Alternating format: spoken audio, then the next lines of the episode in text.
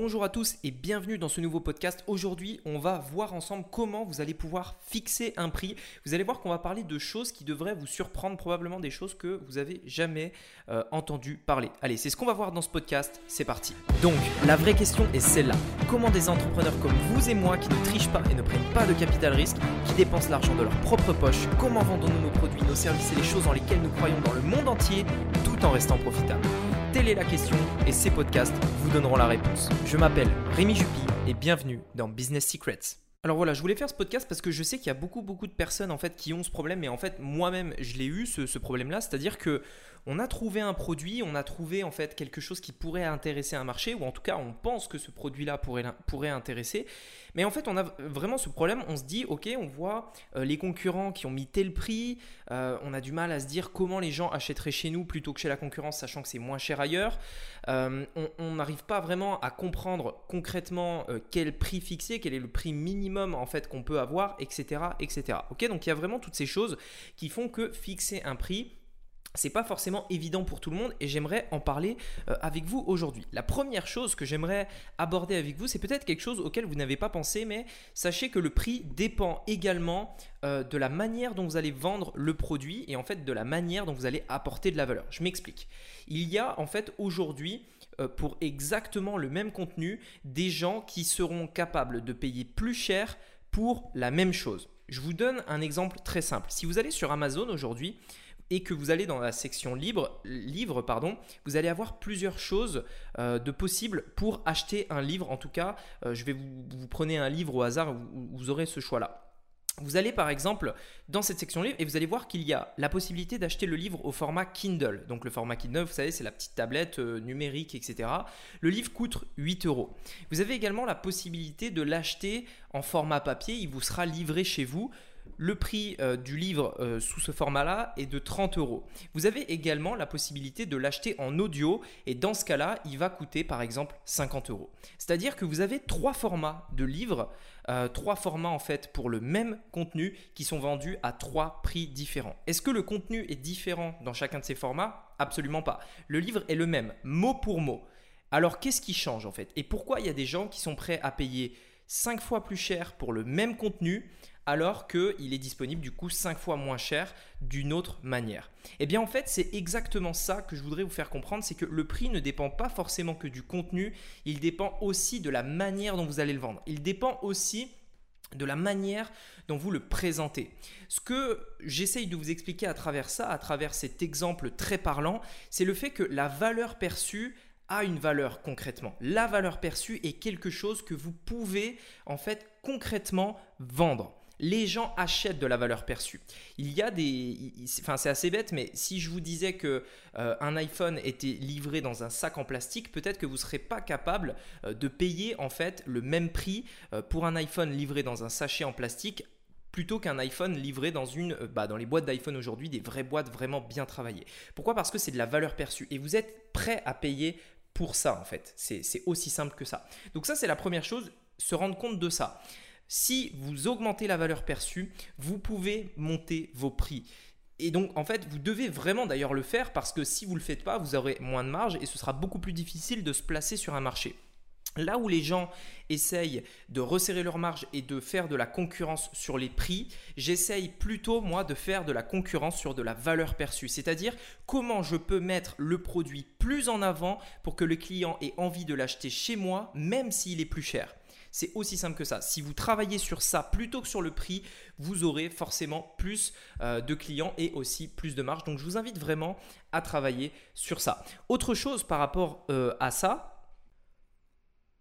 L'autre chose, quand vous imaginez en fait un prix pour votre produit, c'est de vous dire, ok, le produit, il est vendu par exemple tel prix chez la concurrence, on en parlera juste après, il est vendu tel prix, comment je peux faire en fait concrètement pour vendre mon produit à tel prix. C'est-à-dire que plutôt que de, faire le de, de, vous dire en fait, ok, ce produit-là, il est comme ça, je peux peut-être le vendre comme ça, je peux peut-être le vendre à ce prix-là. Je vous inviterai en fait à avoir la réflexion inverse en vous disant, si je voulais vendre ce produit tel prix, comment je pourrais faire en fait pour le vendre tel prix tout simplement? C'est-à-dire avoir la réflexion inverse. Plutôt que voilà, de partir de votre produit, vous partez du prix. Et donc là, après, c'est à vous de vous imaginer. Vous dites, ok, je veux vendre un produit 100 euros par exemple. Comment je peux faire pour que ce produit-là, je le vende 100 euros? Par exemple, je ne sais pas, un correcteur de posture. Comment je peux faire pour vendre un correcteur de posture 100 euros À vous d'imaginer. Premièrement, on augmente la valeur perçue. Deuxièmement, on peut compléter l'offre. Vous allez rajouter des choses. Vous allez euh, la, rendre plus complète en fait. Ajouter des choses que vos concurrents peut-être n'auraient pas pensé. Peut-être que ça peut être des exercices pour renforcer les muscles dans le dos. Peut-être que ça peut être euh, un petit livre, etc., euh, etc. Plein de choses qui vont vous permettre d'augmenter la valeur perçue. Plus vous rajoutez des choses qui vont augmenter justement l'intérêt de cette offre-là et répondre aux besoins de vos clients, plus vous aurez la possibilité d'augmenter le prix de ce que vous vendez. Donc c'est très important de faire ça, c'est-à-dire on ne reste jamais fixe, on ne part jamais du principe qu'on est comme les autres et que les gens vont nous comparer que par le prix, parce que ce n'est pas vrai. Les gens ne comparent pas que par le prix, les gens comparent aussi par rapport au produit, par rapport à la valeur perçue, par rapport à l'entreprise, etc. etc. C'est toutes des choses qui rentrent en compte, euh, que vous devez en fait intégrer le prix n'est pas la seule chose qui détermine une décision d'achat, loin de là. La deuxième chose, c'est une fois que euh, donc vous avez tous ces éléments en tête, Regardez quand même ce que fait la concurrence. Euh, regardez un marché à tout le temps des personnes qui vendent plus ou moins le même produit à des prix très élevés et à des prix très bas. Si je prends par exemple le marché des sacs à main, vous allez avoir des sacs à main Louis Vuitton à 10 000 euros, vous aurez des sacs à main sur AliExpress à 50 centimes. Et au milieu, vous avez par exemple euh, Ispac qui vend euh, des sacs à main, je ne sais pas moi, à 70, 100 euros, etc., etc. Vous posez la question, quelle place vous pouvez prendre dans ce marché-là. Généralement, ce qui marche le mieux, euh, en tout cas sur Internet et surtout quand, on veut faire euh, de l'achat en fait sur du trafic froid, c'est-à-dire que des gens n'ont pas vraiment l'intention d'achat, c'est-à-dire que vous allez plutôt leur proposer quelque chose, ils vont se dire ah ouais ça pourrait être bien, c'est-à-dire qu'ils n'avaient pas envie de l'acheter. Et eh bien en fait, pour vendre à ces personnes-là, la meilleure stratégie, c'est d'avoir un une, image de marque en fait, une valeur perçue premium alors que vous vendez euh, votre produit au prix du standard. C'est-à-dire que par exemple, vous avez la valeur perçue d'un Louis Vuitton, mais vous vendez un Ispac, tout simplement, en, en termes de prix. Et donc ça, généralement, c'est un positionnement irrésistible qui fait que les gens ont envie euh, d'acheter chez vous. La dernière chose que je voulais vous parler, c'était euh, le fait de tester. C'est-à-dire que quand vous allez avoir, donc vous avez tous ces éléments-là, vous vous basez un petit peu sur la concurrence, vous vous basez également euh, sur des offres, comment vous pourriez faire, etc. pour mettre en valeur tout ça. Une fois que vous avez tous ces éléments-là, ok, vous, vous, avez plus ou moins quelque chose que vous avez testé, vous avez une idée d'un prix. La première chose à faire, c'est de vous dire quel est le prix minimum auquel vous pourriez le vendre pour être rentable. Quel est le prix en dessous duquel j'ai pas envie de descendre parce que si je descends en dessous de ce prix-là, je, ne pourrais de toute façon pas euh, avoir une entreprise rentable sur le long terme. Et quand je dis rentable sur le long terme, vous devez inclure différentes choses. Vous devez inclure que peut-être à un moment, il faudra déléguer le SAV. Vous devez inclure que peut-être les prix des publicités peuvent augmenter légèrement. Vous devez inclure toutes ces choses-là, tous des facteurs qui peuvent arriver plus tard et qui seraient dommages si vous ne l'avez pas anticipé. Euh. En fait, ce serait dommage parce que du coup, vous allez vous retrouver avec un business qui ne sera plus rentable. Alors que si vous le prévoyez dès le et que vous fixez un prix correct dès le départ, ça n'arrivera pas. Vous devez inclure tout ça généralement.